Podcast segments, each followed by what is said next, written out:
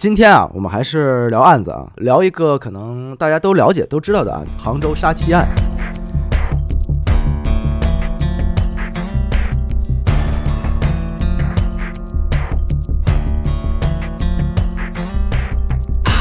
大家好，欢迎收听插点电台，我是书记。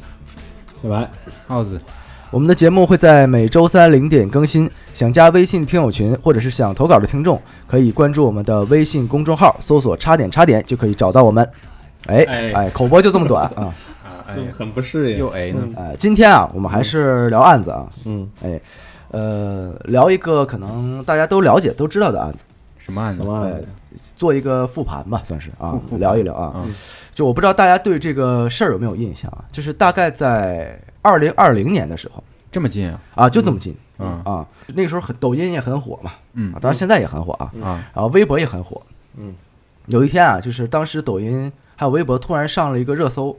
很火的一个新闻。嗯，是什么呢？是杭州啊，嗯，一个许姓的男子报警说自己的老婆失踪了。哦，哎，啊，我看到这期的这个标题，我估计大家也知道了啊。嗯这个讲的是这个杭州杀妻案哦哦，很出名，很出名。啊，这是个但很出是名。其中细节很多不知道。哎，对，这期我们就复盘嘛，就讲一下啊、他们是怎么认识这个许先生，还有他的妻子，就也嗯就是被害人、是怎么从相知、相恋到相爱，最后再结婚，嗯，然后最后又怎么走向这个悲惨不归路结局了，嗯悲惨的结就给局。大家复盘一下，了解一下，哎，了解一下整个故事的全貌。嗯对对对对对，我记得当时就是网友啊，嗯，不不不论是什么抖音啊，还是微博呀、嗯哎全网大家都帮着他找老婆，啊，对对对，而且当时找了得有半个多月吧。嗯，哎上热搜了嘛？而且最关键的是，这个新闻还跟踪报道。嗯，哎，开始是找不着人啊，就跟那个《消失的爱人》很像，那个对电影儿，凭空消失了。哎，凭空消失对。而且当时这个许先生啊，嗯，在这个镜头前非常淡定，嗯而且非常深情，就口口声声的说说希望警察可以帮帮自己啊，尽快找到自己的妻子，嗯，而且谈言语之间啊，非常的深是情，我非常的难过。我第一时间就看到了新闻，因为当时很轰动，就说这个人怎么可能凭空消失呢？对啊，就是怎么找都找不到。对，嗯啊对对对，但是最后大家知道这个结局是个反转嘛，嗯，哎，呃，所以今天啊，我们也说了，我们今天来还原一下整个这个案子的始末，还有其中的一些细节。明白。哎，那么话说这个二零二零年七月六号，嗯，晚上八点左右啊，嗯，当时的杭州江干区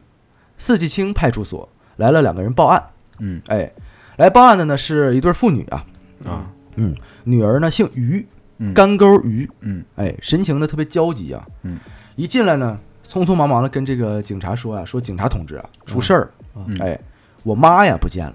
嗯而且这一失踪一不见啊，已经两天了，嗯说能不能麻烦你们帮忙赶紧找一找，嗯，哎，人口失踪了，是查一查这个小区的监控。嗯，那么在这个女孩身后啊，是一个五十多岁的中年男子，明显呢没有女儿这么慌张。当时警察就觉得可能也是因为年龄稍长嘛，嗯就是最毕竟是他父亲，嗯在碰着事儿的时候得淡定一淡点，定哎，他也显得很从容啊。嗯但是他呢也接过了女儿的话头啊，跟警察说啊，说是说你们帮忙赶紧找一找吧，说我老婆呀昨天早上就找不到，不知道去哪儿了，啊，到现在都没回来。嗯这警察听说这个有失踪人口啊，嗯，就开始仔细的询问他们。这个许先生就告诉民警啊，说是这样事情的经过啊嗯，前天呢，我跟我妻子啊，晚上十点多钟就睡觉，哦，哎，早上五点多呢，她醒了一下，可能做个梦，哎，翻个身啊醒翻了，个身，哎啊发现呢嗯，自己的妻子啊不在了，啊，已经不在床上了，哎，不见了。嗯五点多钟就对，他当时以为呢他已经出去了。哦，啊，因为就起得早嘛，因为睡得正早常睡哎得早，起得早，你想啊，这个许先生五十多岁了，自己媳妇儿也得四十多岁，嗯对啊，四十七八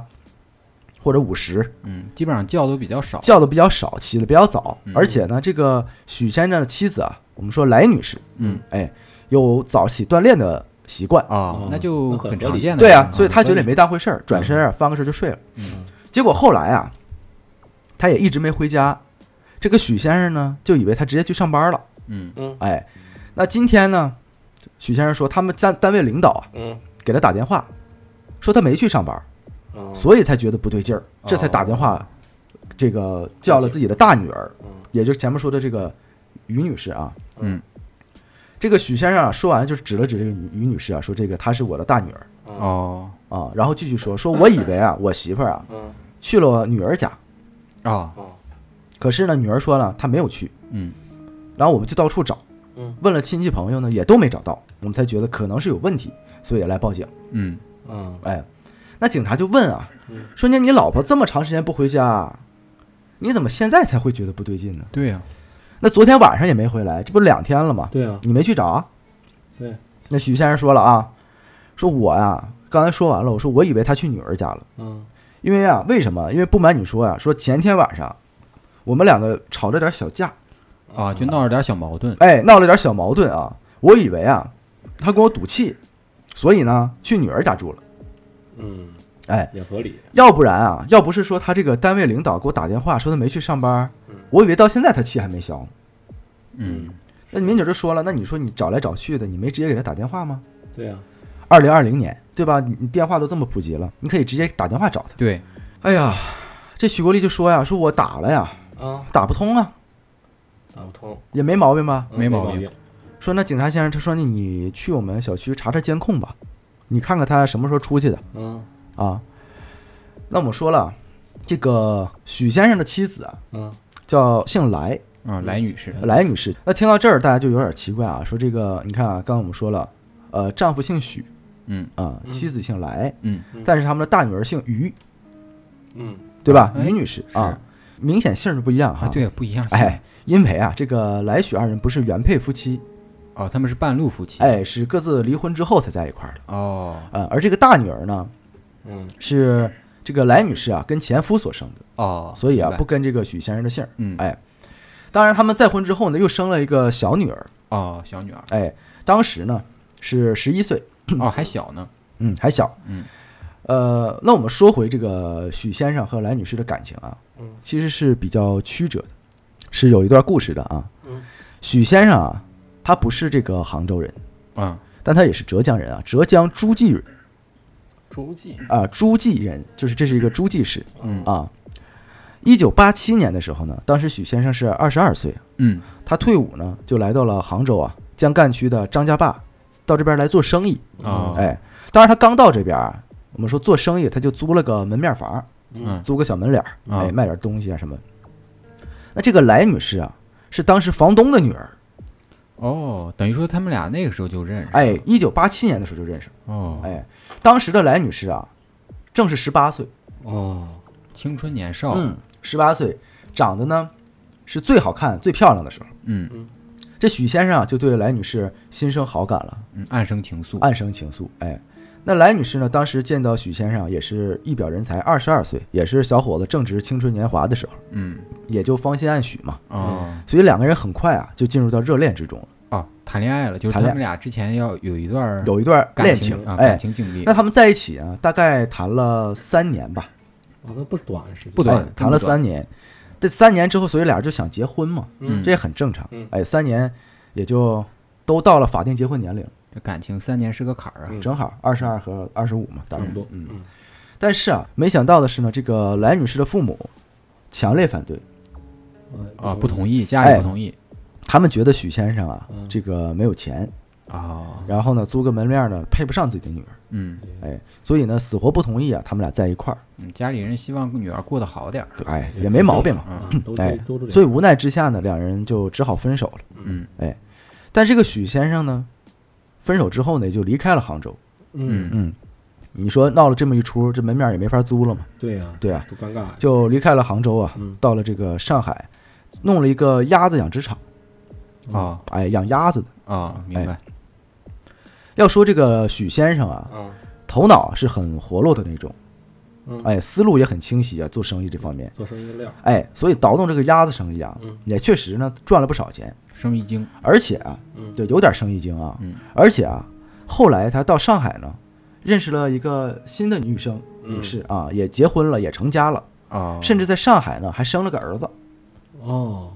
那按说都人家各过各的了，哎，就各过各的嘛没。有机会。那我们说，来女士也是啊，在杭州呢也另嫁他人了，嗯也生了个女儿，也就是我们前面说的大女儿嗯啊，姓于。嗯嗯，那两个有情人啊，嗯也就这么天各一方了嘛，就被拆散了，哎，就被拆散了啊。嗯，这本来这俩人我们说现在都各自过好各自的幸福家庭嘛，对啊，啊，按理说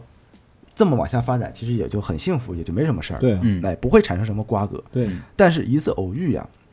改变了这一切啊。这个许先生在上海，嗯，来女士在杭州。啊，按理来讲，我们说两个人啊，几乎不可能有交集，除了可能坐火车能有交集，啊对，啊其实700公里嘛但是其实也不远，远是确实不远啊。啊但是啊，天底下有更巧的事儿。啊，嗯，这个许先生啊，有个老朋友，哦，因为为生意上的事儿呢，去杭州出差，嗯，结果呀，很意外，在大街上啊碰到这个来女士了。哦，哎，这朋友一看，哎，这不是这个老许的这个初恋情人吗？嗯，哦，都认识，哎，就都认识，之前都熟啊。嗯，于是呢，这个就上面打招呼嘛。嗯，哎，这个来女士也认识他，嗯，俩人就寒暄两句。而且这他俩认识也是通过许先生认识的嘛，是嗯所以自然而然啊，就聊一肯定得聊到许先生。对，哎，俩人呢也就留了这个联系方式。嗯，嗯哎，那这朋友呢，回到上海之后啊，嗯把遇到这个来女士的事儿呢，也就告诉了许先生，嗯，嗯，还把这个来女士的这个联系方式也给他了。啊，那结果朋友这么一提起啊，这就想起来了，哎，许先生一下想起啊，当年这个初恋时候嗯有点儿哎嗯，发生的事儿，一下这个当时这些美好的回忆，憧憬和遗憾，嗯，哎，全都在脑海中浮现了。嗯，而且当时他们的感情，我们也知道啊，是非常好的。其实，对，哎，如果不是因为女方父母啊，呃，其中可能有点阻拦啊，嗯那两个人可能当时就结婚了。现在应该也都有孩子了，哎，所以啊，许先生这个心里啊，非常多的遗憾。嗯，对，他想着呀，想着就说，那就再跟这个来女士联系联系吧。嗯，嗯哎，这这多年也不见了，叙好叙歹旧，哎叙叙旧，当个朋友处也行呗。是，于是啊，他就怀着既兴奋又紧张的心情，嗯，拨通了来女士的电话。嗯，这一联系上啊嗯，俩人还是像当初一样，有说不完的话。哦，哎感情没断，哎，瞬间呢就涌起了当时初恋时的甜蜜。嗯，嗯，哎，，越来越越频繁，联系越来越频繁。嗯这俩人啊就觉得啊这就是缘分，嗯，是，旧情难忘。对，那终于有一天啊，他们就都决定啊，啊，咱呢各自离婚，然后啊一起组建个新家庭哦，啊。想旧情复燃，，哎，大的决定就是这么平平淡淡的发生的。那是挺草率的，哎，但实际当时许先生在上海的妻子啊，嗯也是一个很漂亮而且很能干的人。嗯哎，在生意上呢，也给过这个许先生很多帮助。啊，很多支持，但是啊，我们就说啊，当时许先生就一心想跟这个原配妻子离婚，然后跟来女士在一起。嗯，哎，但是当时的许先生的妻子啊，因为顾及年幼的儿子呢，担心离婚啊会对他儿子有影响，嗯也就没同意。嗯哎是，开始就没同意，嗯所以呢，这个许先生当时就生气，也就火了，嗯，当时就跟妻子吵起来了，甚至还动手了，是啊，这无缘无故的差点家暴了。谁无缘故谁能受得了说离婚啊？嗯，对呀，说有一次啊， 他跟这个当时的妻子提离婚的时候，妻子不同还是不同意，嗯，这个许先生一怒之下，直接掐着妻子的脖子，差点把她掐死，我操，他这人挺暴力，就非常严重。这有暴力倾向，这一下，这个丈母娘看着了啊，实在是心疼，说哪有这么打自己女儿的呀？于是她也苦口苦口婆心的劝，嗯，说自己女儿还是离婚算了，就别别这哪天再给打死了，对，嗯就你冒着生命危险在一块儿结婚，哪有这样的呀？是是家暴，对啊，最后这许先生的妻子啊，嗯看他这么绝情，也就同意了，嗯，哎，也就同意离婚了。嗯哎，这是我们说许先生这边。嗯那么来女士这边呢，她跟她当时原配丈夫啊，嗯这个小日子过得本来也不错，嗯一家人呢也挺幸福的。嗯，但是啊，我们前面说了，这个初恋的遗憾啊，让她越来越怀念许先生。哎，她就跟着这个丈夫天天吵着要离婚，这也在她丈夫眼里边也是无缘由的，无缘由的丈夫肯定不同意啊，那这对啊好端端的怎么离婚呀？对，啊疯了吗？日子过得好的好，那这来女士啊，比较绝啊，手法啊，直接收拾好东西，搬出了家，到上海来找到了许先生。那老公女儿我也都不要了，我就要跟他在一块儿。下了心了，而且还出钱啊，给许先生投资鸭场。这来女士的丈夫啊，嗯一看自己媳妇儿都这样了，嗯那我就没必要再坚持了，对吧？真的是是，那铁心了，看来是对那离婚呗嗯啊！所以这两个人啊，嗯所谓当时有情人，经过一番折腾啊，终于如愿以偿的在一块儿了。啊，哎，零八年嗯他们就去领了结婚证儿，啊哎，当时成为了名正言顺的夫妻了啊。可是这个来女士万万没想到哈，嗯，这个拼命挣回来的这个爱情二婚的丈夫啊啊，嗯，最后结局却是那个样子啊。两个人结婚之后啊，日子还是很甜蜜的。嗯嗯这两个人的运气也很好，当时。二零一零年的时候，嗯许先生在上海的鸭子养殖场的土地被征用了，哦，得到了一百多万的补偿款，不少，哎，不少。嗯，但到了一四年啊，嗯这个莱女士曾经居住的三堡村啊，赶上拆迁，哦哎，而且当时拆迁呢是按人头算的，一个人能分到五十五平米。嗯恰巧在这个时候呢，他们两个呀生了个女儿，哦所以呢夫妻二人加上女儿，一共分到一百六十五平米，是哦一大一小两套房，那明白是运气不错，那是真的运气不错。是吧？嗯，那这一家子又是征地又是拆迁，对，哎，获得的补偿款啊，再加上分的房子呢，这两人其实可以不用工作，哦，对，哎。真的对是，但是我们有一句话说啊，叫人心不足蛇吞象，嗯，哎，那最终惨案的发生源头啊，嗯其实就是这个财产和房子上面。嗨，哎，哦，那我还是们钱哎背景讲完了，嗯我们说回这个案子啊，嗯这个许先生和这个大女儿啊，嗯来报警说自己的妻子不见了嘛。嗯哎，民警了解完情况之后呢，就跟着两人去他们家里调查。嗯许先生住的这个小区叫做三堡北苑小区。嗯哎，民警呢到了这个许先生的家里啊，仔细仔细的查看了一番啊嗯，发现一切都正常，没什么特殊的异样之处。啊那民警就问啊，说你家里少了什么东西吗？因为少了东西就可以证明莱女士是赌气离家出走嘛。对呀，对啊嗯，因为不可能这么唐人间突蒸发，不对可能吧？唐突的就走了，哎，许先生说啊，嗯，说家里啥都没少，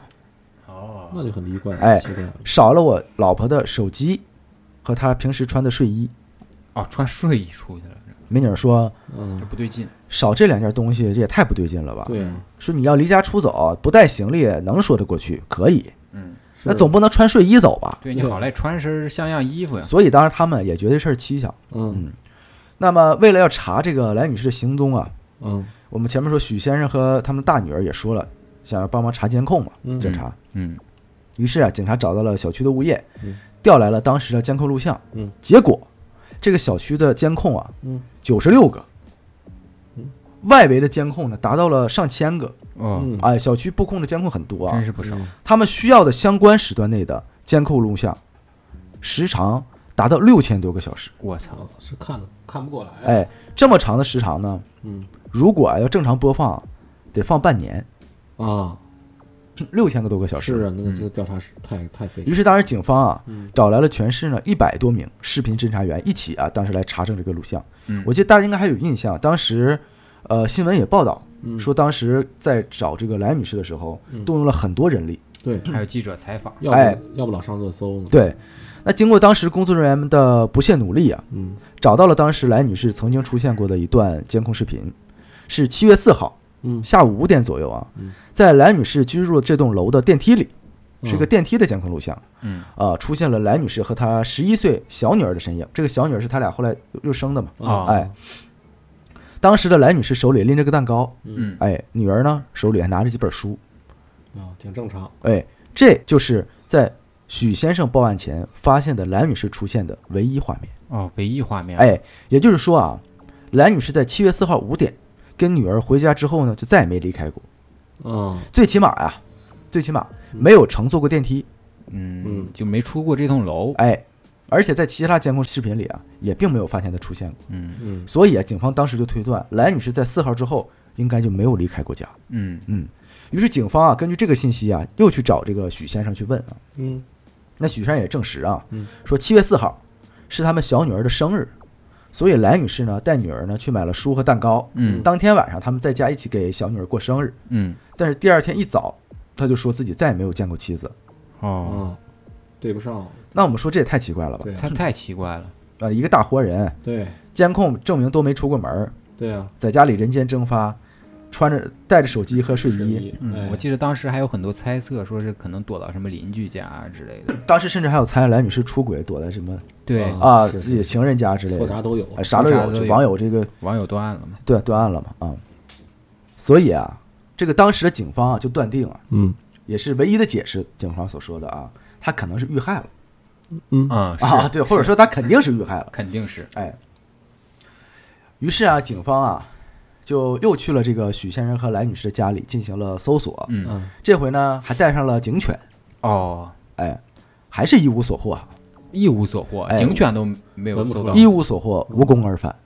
啊，哦哎，而且这个许先生啊在面对民警的时候啊，嗯表现出来的神情呢，十分的从容和淡定。嗯，他一直强调说自己的妻子啊应该不会是一个人出去，说他没有这个能力，他坚信自己的妻子会回来，我觉得他以前是当过兵，可能有这种心理素质。有可能是这样的啊。不过这个许先生啊，嗯过于镇定的表现啊，也引起了警方的怀疑。对啊，是不毕太竟正常人啊，自己的妻子不见了啊，嗯理论讲换谁都会着急嘛，这么镇定是啊，我都疯了这呀，不正常啊嗯啊！哎呦嘿， 你这又疯了现在啊！我都疯了，这肯定啊，大活人找不着了，那我肯定急的不行了。那是啊，嗯，哎呀，这是人之常情，你太淡定了，就肯定不会那么淡定的。对嗯，太淡定了，肯定不会那么淡定。哎，对，但是当时的警方啊，嗯确实没有查到什么可疑的地方，对所以就只能回去啊，重新梳理、重新调查。梳理案情。哎，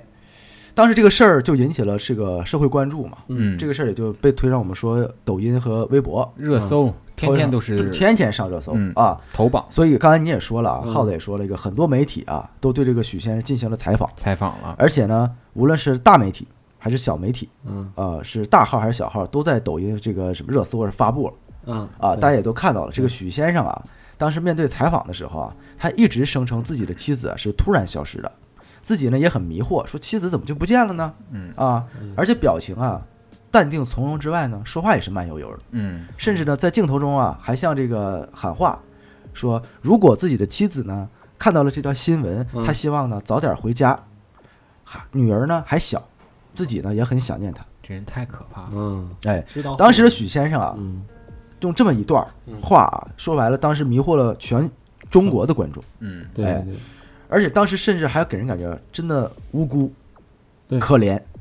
值得吧？同情，值得同情。嗯总之啊，就是当时呈现在大众面前的许先生是绝对的好丈夫形象。嗯，正面形象实际呢，这个许先生啊的为人，在外人眼中呢也是很不错的，是吗哎？周边邻里啊，哦，根据邻居反映啊，嗯平时看到这对夫妇呢，嗯表现出来了的感觉就是非常的恩爱哦，啊，而且这个来女士啊嗯是属于比较强势一些的那一方。啊，急性子。哎，脾气呢，呃，不太好，嗯平常，哎，经常会为一点小事儿啊，来迁怒这个许先生。嗯，但是许先生是那种，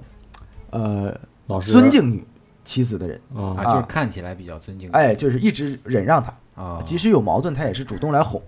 啊，啊在外人眼里是这么一个形象，就是口碑比较好，他这个人。哦哎，对对对，呃，那在他们的亲朋好友中啊，嗯许先生呢也是赞不绝口的。哦，哎，提起他们夫妻二人的关系呢，嗯这个来女士的亲戚啊，都觉得他跟这个许先生很般配，甚至羡慕他啊。嗯她嫁给了一个顾家的好男人。嗯，哎，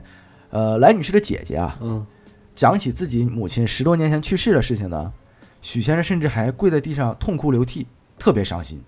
而且还要保证啊，说在这辈子要替岳母照顾好他们的女儿。哦，哎，当时甚至当时在场的亲戚啊，嗯都十分的动容。而这个许先生的这个弟媳啊，也说啊，许先生婚后啊是非常细心的，啊，洗衣服、做饭、打扫卫生、嗯日常家务，嗯哎，而这个兰女士呢，待人接物呢，也属于很得体，哎，也是操持家务很贤惠。就是模范夫妻嘛，两人同时出现呢，总给人这种恩爱和谐。你像你说模范夫妻这种感模觉，范夫妻。哎嗯嗯也许当时全国人民啊，嗯也都觉得这个许先生是个突然被老婆抛弃的可怜男人。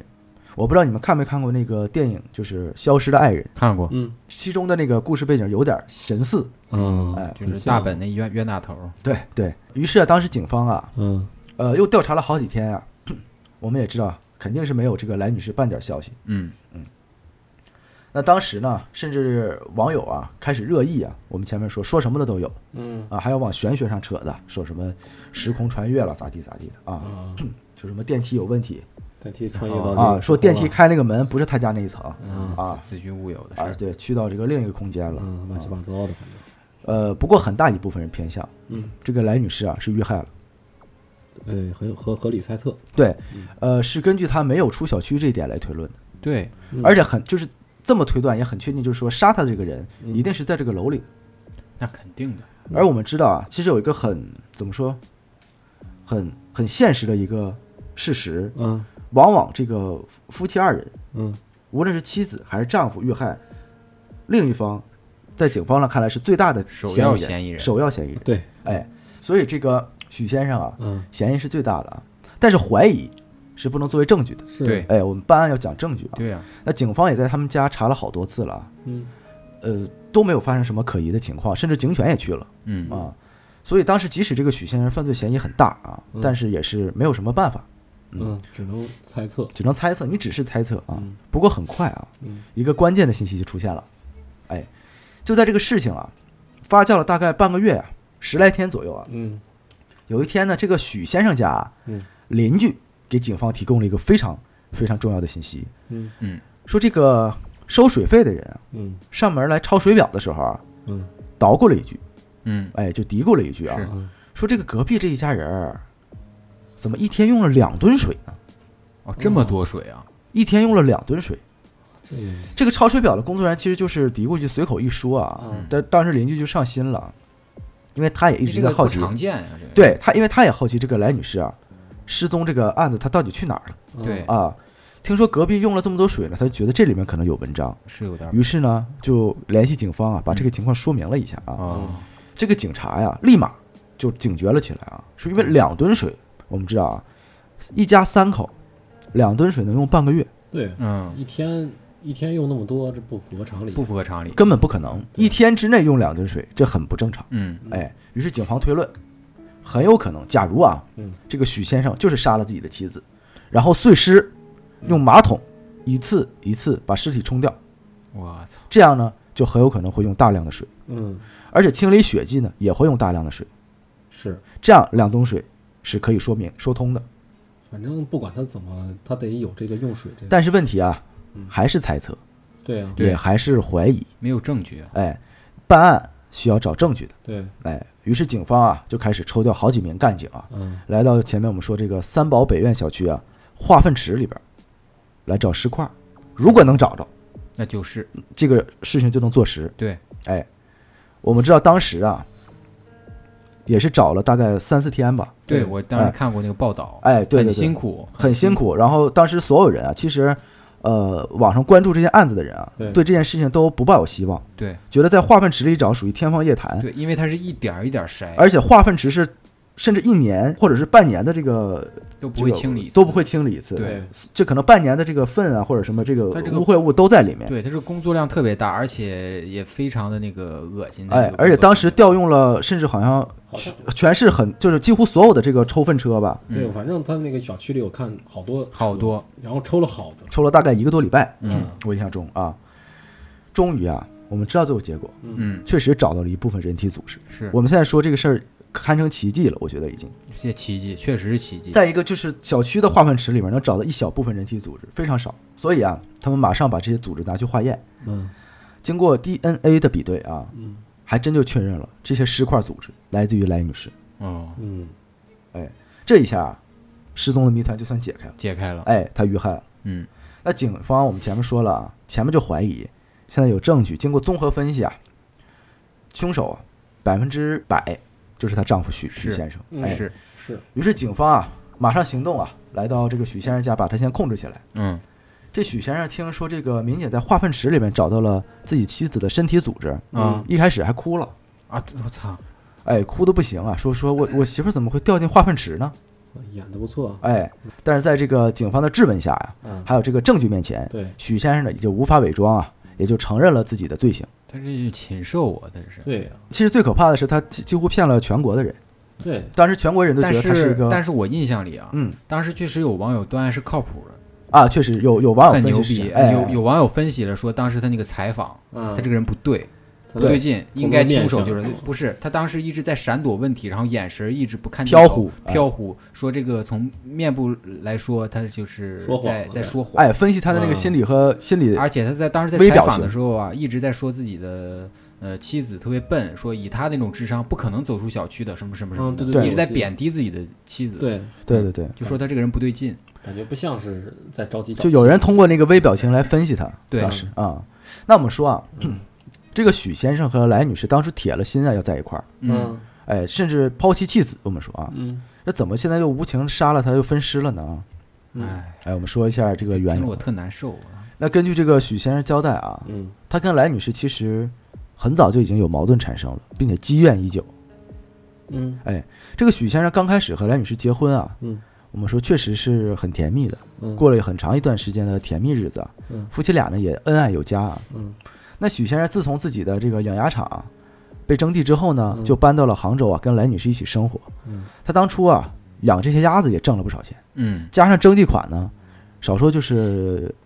一二百万吧。嗯哦，不少，反正不差钱儿。哎，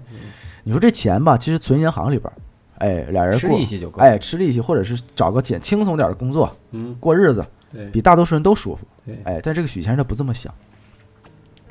刚开始去杭州啊，他就在家闲着，也没有找工作。嗯那闲得久了呢，他觉得自己有点事儿干啊嗯，他没有去找工作，他呢跟朋友开始玩期待。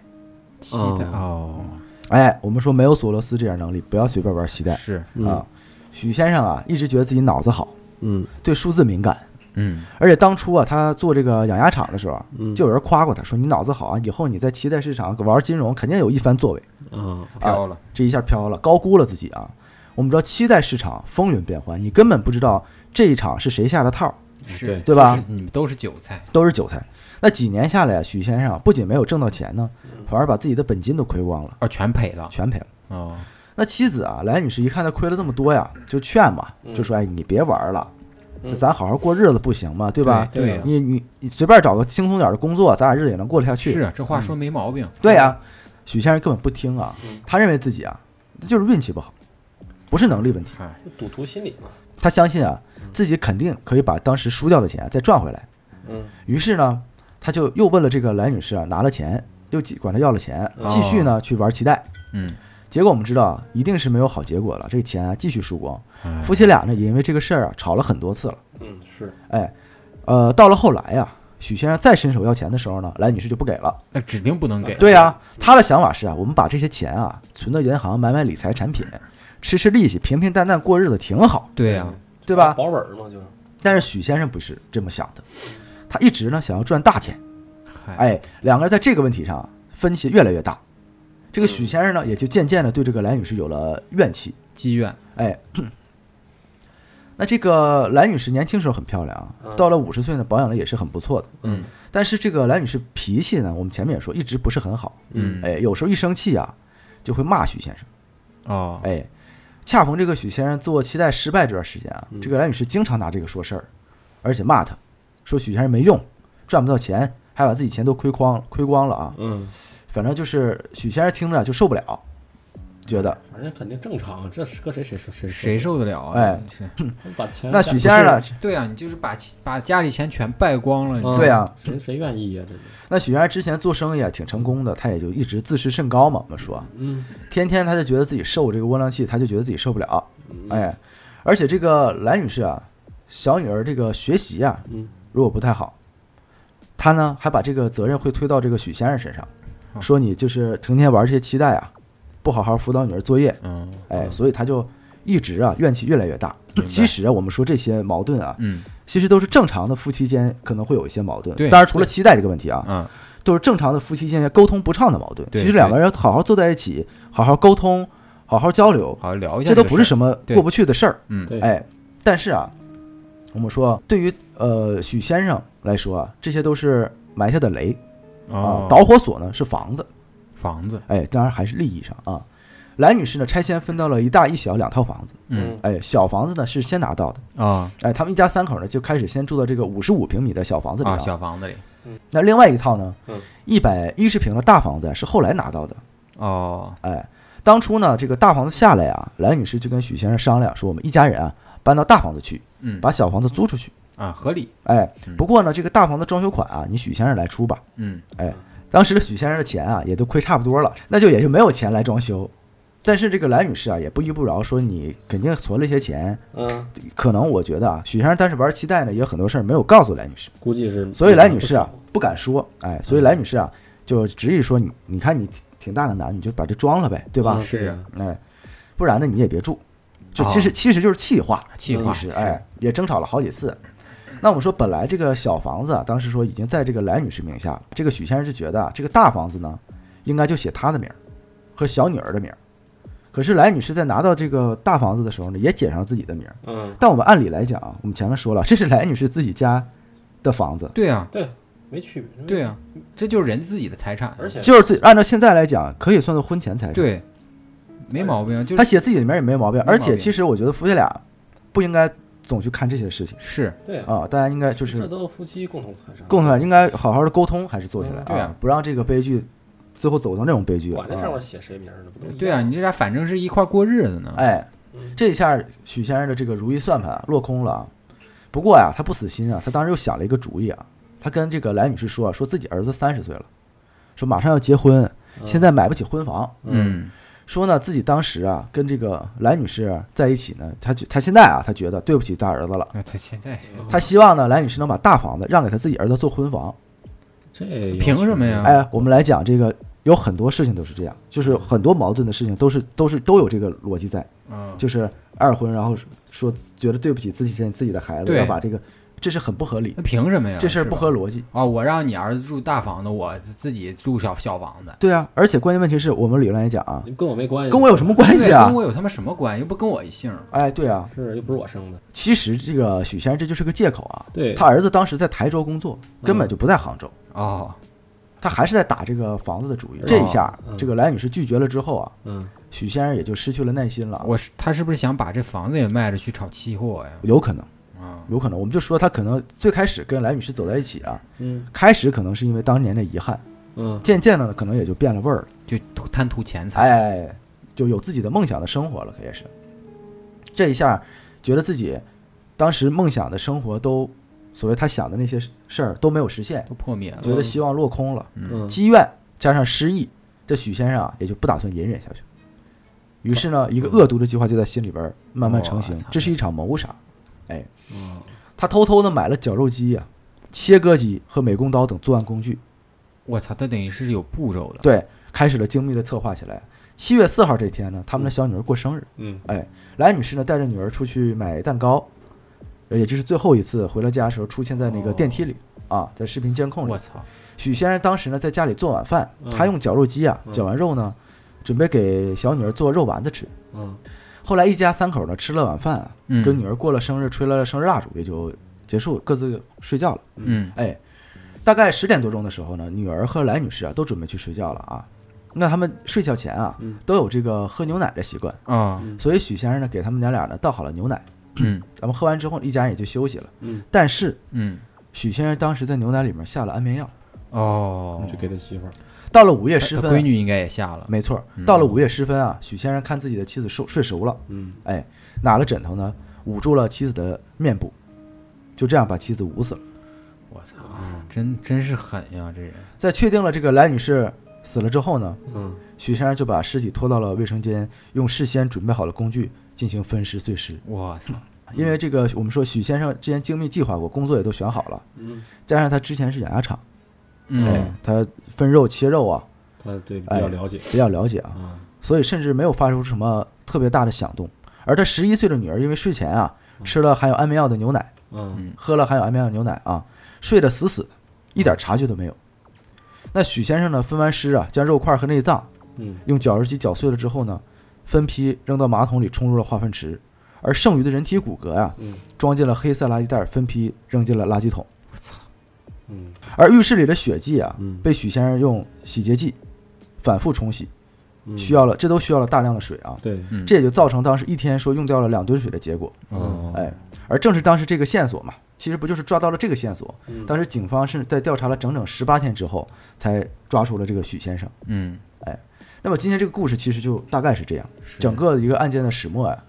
呃，呃整体的其实很多细节我不太清楚。哎细节其实大概是这嗯样的嗯啊。其实当时最这个案件最让人震惊的就是这个案犯许先生啊，在这个犯下杀人毁尸的罪行之后，还能表现得这么从容，关键是我看前一阵儿他被判了之后，还为自己辩解呢，他辩解嗯啥？好像辩解说不应该判死刑还是怎么着，我没仔细看。啊？嗯，其实二这个审二审的时候，其实我觉得这个事儿啊，比较可怕的是什么呢？就是，呃，他不但表现得从容镇定，他甚至还配合警方调查。对，哎，而且在调查中呢，他给了所有的误导信息，来误导警方的侦查方向。嗯，对，而且这不是他自己报的警，哎，而且当警方开始在化粪池打捞尸体的时候，嗯他呢还被监控拍到过，他出门啊扔东西的时候呢，往化粪池那边看了一眼，他好像是去买菜的，哎，买你菜们记回得来吗？的当时呢，对对就对是对对，我之前节目里好像说过，对之前表现的特别深情，然后就是好像不经意的瞥了一嗯眼，是，但其实啊， 我们能想到当时他瞥了一眼是什么心理感受。是对，其实想想都后怕。啊所以当时其实我们之前嗯这个人呃太可怕了，我们二零零七借尸还魂那一期嗯有讲到，就是当时犯案的人，啊，他其实这个许先生犯案心理有点不太像第一次作案的感觉。啊，对，对他沉有点不二零零七借尸还魂那一期我们有讲过，就是是通过这个犯罪心理学来分析，他中间那次可能就是那个嗯少了一个环节，少了一个环节啊。他这个是他这个显得太过于第震一惊次就是这么的，对，哦，对我好像之前看那个网友分析的时候说，好像之前有一个什么案子，好像也跟他有关，就是推测的是吧？啊，这那都是推测了啊。推测我们说了，这个怀疑不能成为这个理由啊，嗯没有更多的证据，也不往下结论啊。嗯，往不能往下讲。我们只如果只要非要说找一个能有证据的解释，我就像我们前面说的，就是跟他开鸭场有关哦，啊，可能常年杀鸭子嗯，啊，所以嗯就是解剖啊什对么对的，这些哎血腥味儿啊，是不是？脱敏了可能有点啊啊。啊，这个许先生啊，最终在二零二一年七月二十六号下午两点三十分的时候呢，被判处了死刑。嗯哦，我觉得整个案件最可怜的是他们的小女儿，是十一岁的小女儿，刚过完生日，生日那天嘛，生日当自己天的爸爸，亲生的父亲，在自己生日当天杀死了自己亲生母亲，对，而且手段是如此的残忍，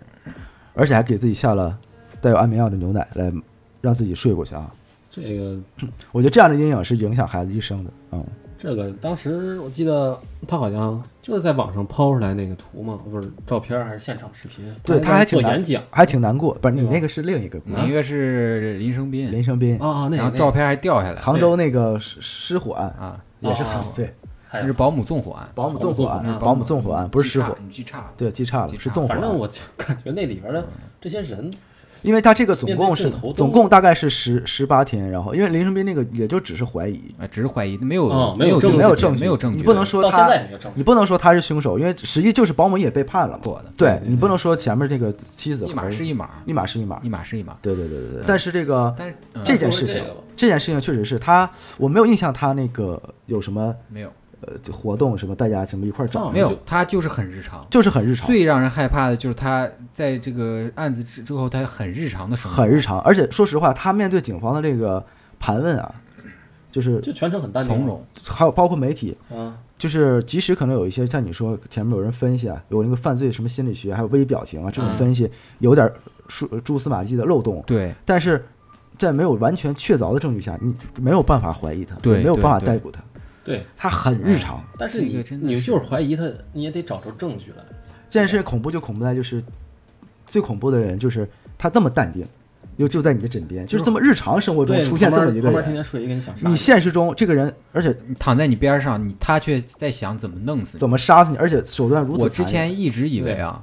我之前没了解过这个案案件的那个全貌啊我一直以为他是冲动性杀人，不是，就可能那天吵架冲动哎性。对但我也是以为今天我一听，原来他是预谋谋杀杀人，谋杀，是一场谋这杀真，的太可怕了。是一场谋杀嗯。而且他不光是积怨这件事情，还有就是这个人就好像仿佛是在你日常生活中碰到的任何一个人对都有可能是杀人犯，对因为他反应很日常，对，他杀过人之后的反应很很日常。他之前跟妻子又很恩爱，嗯你。根本看不出他任何可怀疑的而且迹你知象。道这种人啊，就是平时你看他很特别正常，其实他心里积怨已久，他太对可怕了。对这嗯种的话，就是你永远他恐怖的一点就是你永远不知道他在想什么甭管积不积怨的，这个东西你再积怨，他最后所动以啊杀心，这所以个啊。对，这太这个积怨和杀人这个这个两码事儿。你不不是啊要杀人呀，你哎对呀我们前面说这个核心问题就是，呃，我觉得夫妻之间出现什么矛盾，就是好好坐在一起，我们沟通对啊，啊、当然除了一些原则性的，能啊能沟通沟通，不能沟通离嗯就了就别对吧过了。对对吧？对，不要伤害对方，杀人伤害对方，加油，这都是绝对是不不对。禁止到到到后来他已经是为了钱了。为了钱了，他已经完全没有感情了。他所对以其实有时候啊，就像那种初恋啊什么的美好啊，还是放在心里。啊，哎，哎，有故事了，感觉不是，我就是说他们俩，就是你想象中的美好，只是在你想象中，就是只是你想象中只的，是在你记忆中的，你是其实过下来也都是都一样柴米油盐，对，其实都一样的。对啊，我觉得最重要的是踏踏实实过日子，踏踏实实过日子哎，就是别整的有的没的。没错。嗯，啊还是心理健康一点。而且就是说，哎，主要咋还是心理说呢健康一就是点听完整个案件，我特难受，嗯，特别难受。就是就是个肥嗯为剧，来女士来女士惋惜，对对对，是嗯，也为他们那个小女儿啊小女儿就感到难过。难过啊。对，